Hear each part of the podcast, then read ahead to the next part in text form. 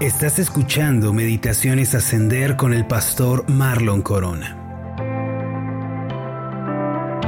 Se cuenta la historia de un hombre que eh, en una mañana fría de invierno fue de visita a la casa de su vecino y lo encontró rascando con un cuchillo el hielo que se le había formado a las ventanas por la parte de adentro. Ahí estaba el hombre tallando, tallando ese hielo duro, ¿no? Que se formó dentro de la casa. El visitante le dijo, oye amigo, ¿no crees que sería más fácil encender la chimenea, dejar que la habitación caliente y el hielo se derrita por sí solo?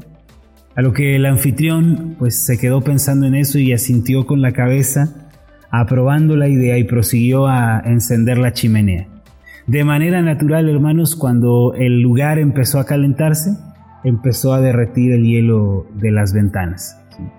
De esta manera el hombre se ahorró muchísimo trabajo. Cambiando la estrategia, se ahorró mucho trabajo. Y saben, hermanos, algo similar puede suceder en nuestra vida. Con mucha frecuencia las personas se olvidan de que el fuego de la compasión, el fuego de la misericordia es el mejor método para derretir los corazones fríos, derretir los muros de orgullo de sus semejantes y para solucionar los problemas más difíciles de la vida. En lugar de discutir con aspereza, de responder duramente o de actuar con rigidez, si nosotros, hermano, cambiamos la estrategia de vida, dejando a un lado el orgullo, haciendo a un lado el egoísmo, vamos a poder cosechar, hermano, grandes cambios, grandes bendiciones en nuestro entorno. Encender el fuego de la compasión puede hacer una gran diferencia en nuestras vidas. Cuando el fuego del amor de Dios, hermanos, se enciende en el corazón de las personas, eso hace más fácil que haya reconciliación, que haya paz, abre la puerta a la buena comunicación, a la amistad, y entonces, hermanos, sobre ese terreno puede germinar la semilla del gozo, de la felicidad y de la paz también. Ahora, yo le pregunto, hermano, en este día, hasta este momento, ¿cuál ha sido su estrategia de vida?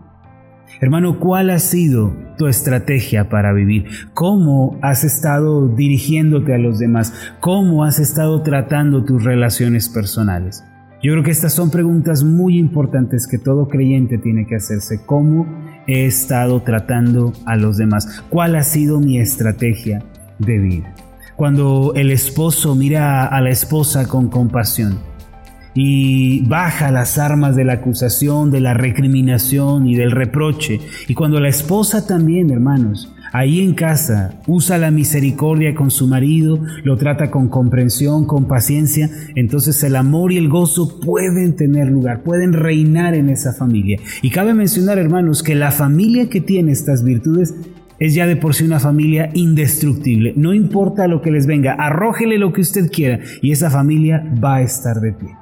La compasión, misericordia, amor, paciencia hacen que un hogar se fortalezca. Y esto también, hermanos, se aplica en el ámbito social, en el ámbito laboral, en todas las relaciones interpersonales. Si el jefe comienza a tratar a los empleados con esa compasión, con esa paciencia, y los empleados tratan a sus jefes con comprensión, hermanos, eso va a dar paso a una gran bendición. Si el vecino trata a su prójimo con esa misma compasión, con esa paciencia, lo comprende, entiende su situación, puede haber amabilidad, una sana comunicación. Y es entonces, hermano, que los cambios para bendición ocurren. Pero quitamos estas virtudes y todo se vuelve un caos, todo se destruye. El apóstol Pedro, como parte del mapa de vida para la felicidad, nos escribió estas palabras en Primera de Pedro 3, versículo 8. Finalmente, sed todos de un mismo sentir ya vimos eso el día de ayer, ¿lo recuerdan? Y después prosigue, compasivos, amándoos fraternalmente, misericordiosos, amigables. La segunda de las virtudes que menciona el apóstol Pedro es la compasión. Ser compasivos. Y me gusta mucho, hermano, cómo lo traduce la NBI, porque la NBI traduce la palabra compasión de esta manera. En fin, vivan en armonía los unos con los otros, que equivale a tener un mismo sentir, pero después dice, compartan penas y alegrías. Practiquen el amor fraternal, sean compasivos y humildes. En la Reina Valera aparece la palabra compasión, pero en la NBI dice compartan penas y alegrías. ¿No le parece una eh, traducción muy acertada? Eso es precisamente la compasión, hermanos. Es la virtud espiritual que nos da el Señor Jesús en nuestro corazón, por medio de la cual se conjugan la empatía, la comprensión, y eso hace, hermano, que nosotros actuemos en beneficio de los demás. Esa es la compasión bíblica. Se refiere a tener empatía, a empatar con la necesidad, con la situación de los demás, y eso nos lleva a tomar decisiones, a actuar beneficiando a los demás. Jesucristo quiere, hermano, que nosotros vivamos con compasión. Él quiere que nosotros seamos capaces de compartir las penas y las alegrías, los éxitos y los fracasos, los momentos amargos y los dulces también. Eso hace la persona compasiva. Eso es lo que el Señor está esperando de nosotros. En la Biblia existe algo conocido como la regla de oro. No sé si alguna vez la habían escuchado. Aparece en Mateo capítulo 7, versículo 12. ¿Por qué no abrimos nuestras Biblias aquí? Dice de esta forma, Así que todas las cosas que queráis que los hombres hagan con vosotros, así también haced vosotros con ellos, porque esto es la ley y los profetas. Las palabras la regla de oro no aparecen, hermano, en los escritos originales. Esto fue un título que se le añadió aproximadamente en el siglo XVI a este pasaje con el fin de hacer el estudio bíblico más sencillo. Se le dio este nombre a Mateo capítulo 7 versículo 2, hermano, porque es la norma de vida más elevada, más valiosa de todas. Básicamente la regla de oro consiste en deshacernos del egoísmo, quitar el orgullo y buscar hacer el bien a nuestro prójimo, como nos gustaría que nos lo hicieran a nosotros, como nos gustaría que nos trataran. El Señor Jesús, quien es el autor de estas palabras, eh, resumió lo dicho en Levítico capítulo 19, versículo 18, que dice, no te vengarás ni guardarás rencor a los hijos de tu pueblo, sino amarás a tu prójimo como a ti mismo. Yo Jehová. Esta última expresión, yo Jehová, es como si él estuviera poniendo su firma al final de este mandato. No te vengarás, no guardarás rencor a los hijos de tu pueblo, sino amarás a tu prójimo como a ti mismo. Todas las personas en el mundo, hermano, queremos ser tratados con respeto, con amor, con aprecio, ¿verdad? El Señor sabía esto muy bien y a través de esto mismo, Él nos enseñó cómo su pueblo debe tratar a los demás, como nosotros quisiéramos ser amados, como quisiéramos ser respetados y quisiéramos ser también apreciados. Esto, hermano, de la regla de oro se resume a algo muy sencillo. ¿Quieres que te muestren respeto? Entonces comienza por respetar a los demás. ¿Quieres que te hablen amablemente? Entonces comienza tú mismo a hablar con amabilidad. ¿Cómo te gustaría que te traten? Así trata a los demás. Esa es la regla de oro. Ahora, hay algo muy importante, hermanos, que nosotros debemos tener en cuenta en este punto. Hay otros sistemas religiosos, filosóficos que han tratado de imitar la regla de oro, pero la verdad es que todos estos sistemas, hermanos, se quedan muy por debajo de lo que el Señor Jesús enseñó en la regla de oro. La regla de oro es diferente, hermano, a la conocida ética de la reciprocidad, en donde muchas corrientes humanistas hacen hincapié el día de hoy. A menudo escuchamos a los filósofos, a los psicólogos, ¿no? a los humanistas decir que la regla de oro es una ética que está presente en todas las religiones, en todas las ideologías, pero no es cierto, hermano. Hay una diferencia tremenda entre la regla de oro y las filosofías humanas y tradicionales religiosas de nuestra época. ¿Cuál es esa diferencia que hay entre la regla de oro y estos sistemas religiosos? El Señor hace una sutil pero muy notoria diferencia. Y antes de que la podamos ver en claridad, le voy a presentar los dichos de estas religiones y filosofías humanas, para que veamos, eh, a ver si, si logramos identificar la diferencia notoria que existe entre la regla de oro y estos sistemas religiosos. Por ejemplo, el confucianismo enseña lo siguiente, no hagas a otros lo que no deseas que te hagan a ti. El hinduismo dice, esta es la suma del deber. No hagas a otros lo que te causaría dolor si te lo hicieran a ti. Y el budismo señala, no dañes a otros de maneras que encontrarías hirientes para ti. La regla de oro dice, de modo que lo que quieras que hagan contigo, hazlo tú con todos los hombres. ¿Pueden ver la diferencia?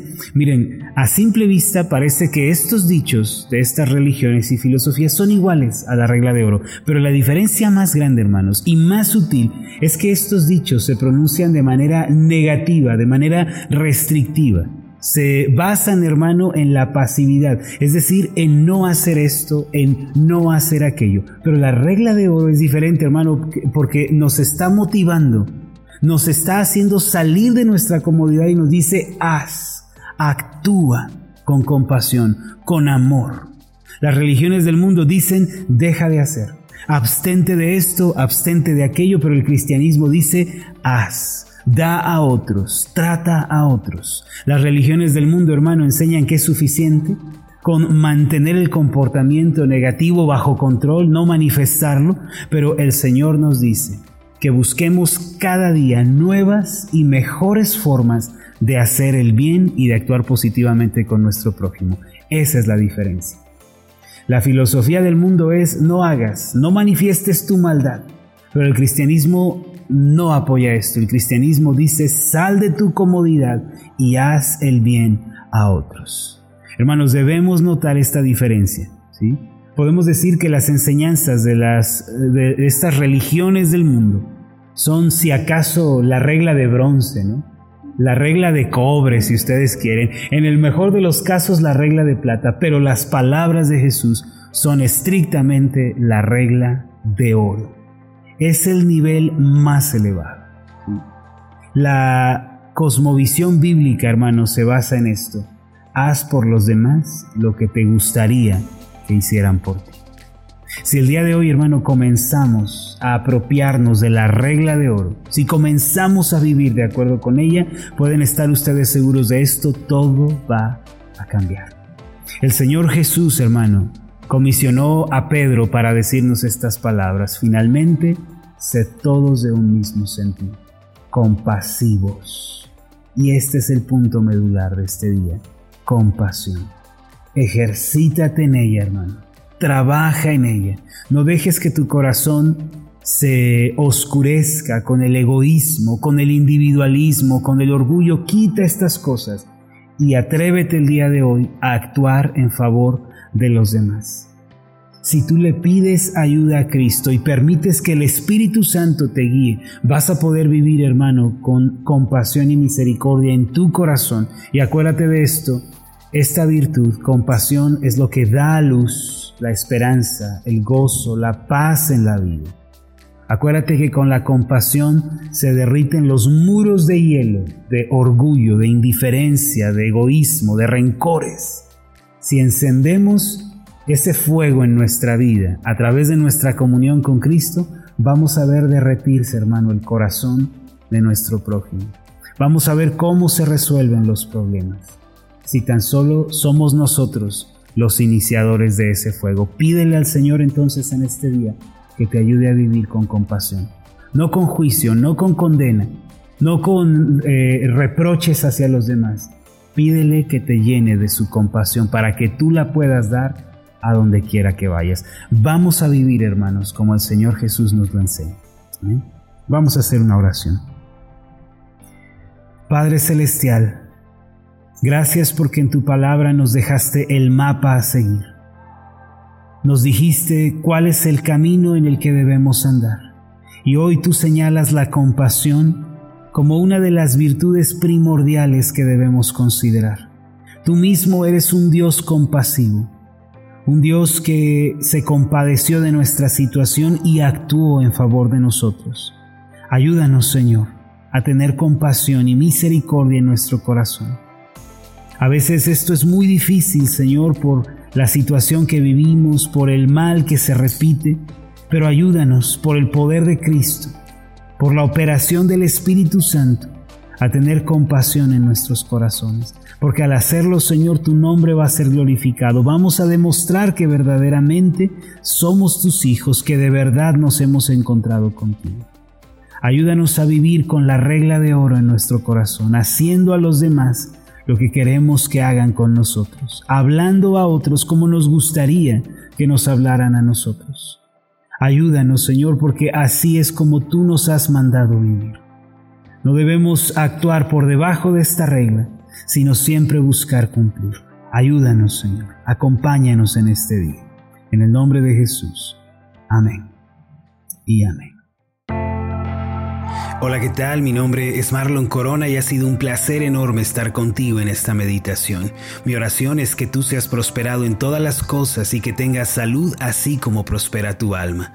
Puedes encontrarnos en nuestra página de Facebook como Ascender. Escríbenos un mensaje y cuéntanos cuál ha sido tu experiencia con las meditaciones Ascender. Hasta la próxima.